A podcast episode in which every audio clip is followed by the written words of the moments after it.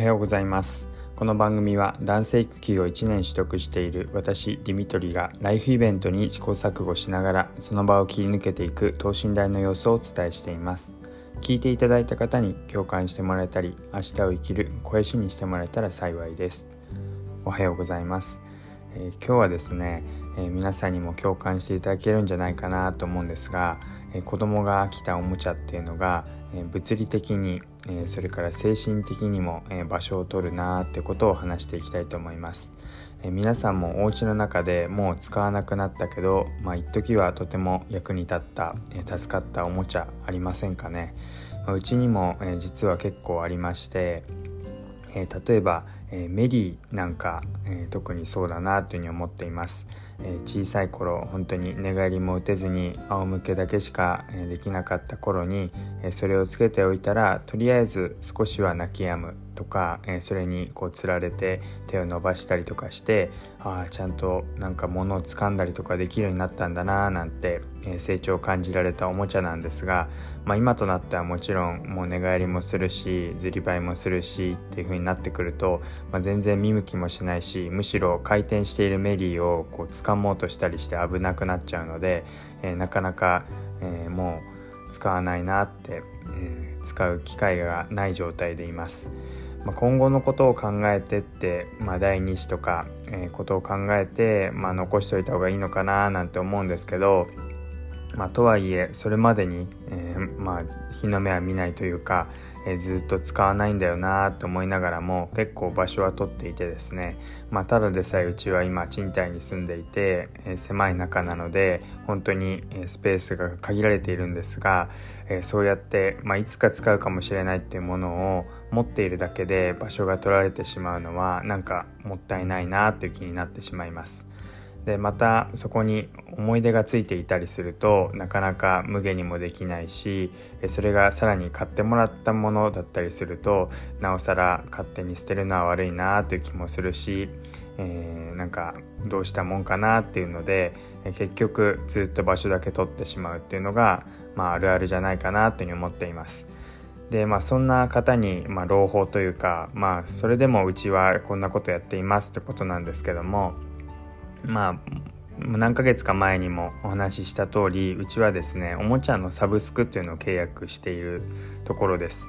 あのでそのおもちゃのサブスクがあるおかげでまあ今言ったメリーなんかはもう買ってしまって家にあるのでなかなかなくすことはできないんですけども、まあ、毎月のおもちゃっていうのが使わなくなったものは自然になくなるっていうか引き取ってくれるのでまあそれでもまだ大きなおもちゃとかは、え、なくなって、え、そんなに場所を取らずに住んでるんじゃないかなというふうに思っています。でまあこれからおもちゃについて、えー、なんか調べて買おうと思ってるとか、えー、あるいはもうこれ以上増やしたくないって思ってる方は、えー、参考になるかなというふうに思うので、えおもちゃのサブスクの何がいいのかっていうことを、え改めて話していけたらなというふうに思っています。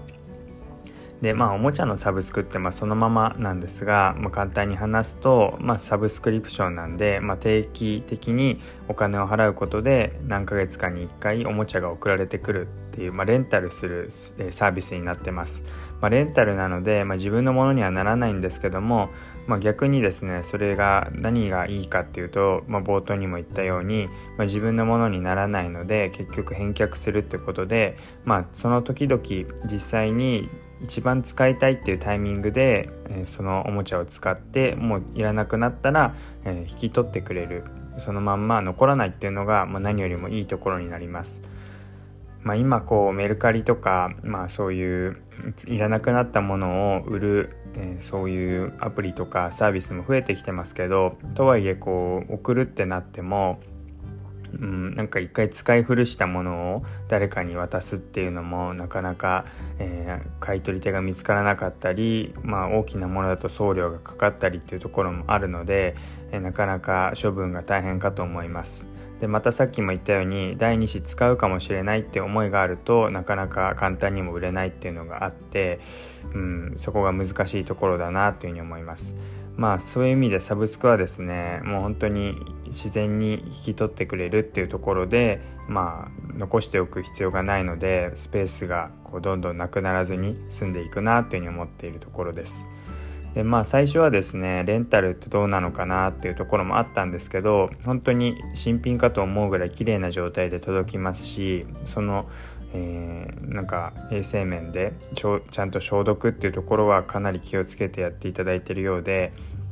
まあ、本当にパッと見た感じは綺麗で新品の感じで本当にあの中古を使い回してるって感じはしないようなそんなおもちゃになっています。であとはですね本当にえー、例えばおもちゃこう買いたいなとか新しいの欲しいなって思った時に、うん、実際それを気に入るのかどうかってなかなかわからないかと思うんですけども、まあ、買ってきて、えー、それで試してみてなんか実際全然ハマらなくてあの本当に使うことがなかったとかなりがちなんですがあの本当にその月齢ごとに合わせたおもちゃを持ってきてくれるのでまたそれもこう要望というかこんなのが欲しいですっていうリクエストもいくつか聞いてくれる状態になってるので、まあ、そうやってこれが欲しいなとかそろそろこういうおもちゃ欲しいなと思った時に要望を出しておくとそういったおもちゃが届いて、まあ、実際その月齢に合った成長段階に合ったものが遊べるなっていう感覚があります。で大体2月で交換しているんですけどももう2月の交換の間にですねまあ、こんなおもちゃ絶対ハマんないなって思ってたものも意外と成長段階があってきてハマるようになったりとか、まあ、これは自分で買わないなって思うものも意外とその会社が送ってきてくれたものが大ハマりしたりとか、え、自分の知らない、えー、あこういうものも動けるんだこういう動きもできるんだっていうのが増えるのがあの頼んでよかったなっていう部分になります。で実際どれぐらいお得なのかなっていうのも、まあ、調べたんですけど、まあ、大体1月3000円から3500円ぐらいの値段で、まあ、2月なので7000円ぐらいですね。7000円毎月消えていく、ま、毎月っていうか2月で7000円。でおもちゃが消えていくあのおもちゃのためにそのお金が消えていくって考えると、まあ、結構お金払ってる感覚なんですが実際届くものも、えー、計算してみたら定価が2万円を超えているものでした。トータルでだいたい6個ぐらい届くんですけどその6個が計算してみると1個がだいたい3,000円とか4,000円ぐらいのもので、それを計算していくと2万円を超えるようなもともと定価のものなのでそういったものが7,000円ぐらいで使えるって考えると、うん、まあ本当に場所を取らなくて済むしまあ、お得にそのちゃんとしたおもちゃが使えるっていうのは便利だなってことで思いました。まあ、今後ですね兄弟がま増えたりとかってなった場合も、まあ、その兄弟ごとに例えば6個のうち3個と3個で分けて、え使ったりとかあの倍に別にお金を契約しなくてもその注文する中で兄弟分を分けてっていうこともできるみたいなので、ま、そういったこともうまく利用していけたらなというふうに思っています。はい、なので、えー、もうおもちゃが増えすぎてもう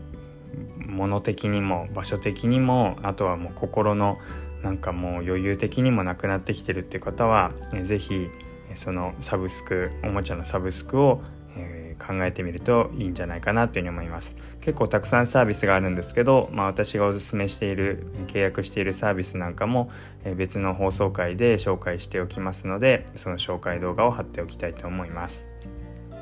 はい、えー、ここからはアフタートーク、えー、雑談になります、まあ、最近ですね、まあ、10月に入って、まあ、寒くなってきましたけども、あのー、最近は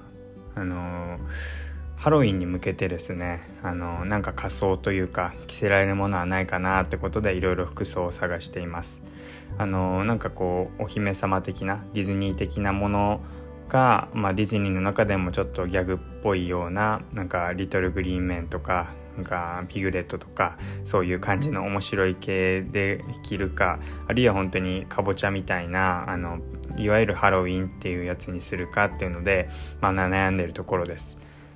うん、あのまあ何もしなくてもいいんですけど、まあ、せっかく今、えー、私と奥さんと2人で、え育休を取っているところなので、まあ、なんか着せてあのその雰囲気とか、まあ、季節感を楽しめたらいいよねってことで何がいいかななんて話してるところです。え皆さんもハロウィンでこんな仮装させたらよかったとか、えー、なんかこんなもの見たいですとかあったら、えー、ぜひ教えていただけると嬉しいです。はい、ということで、えー、またこんな話が聞きたいとかこんなことで悩んでいるなんていうことがありましたら、えー、どうぞコメントや、えー、レターいただけると嬉しいです。えー、最後まで聞いていただいてありがとうございました。またお会いしましょう。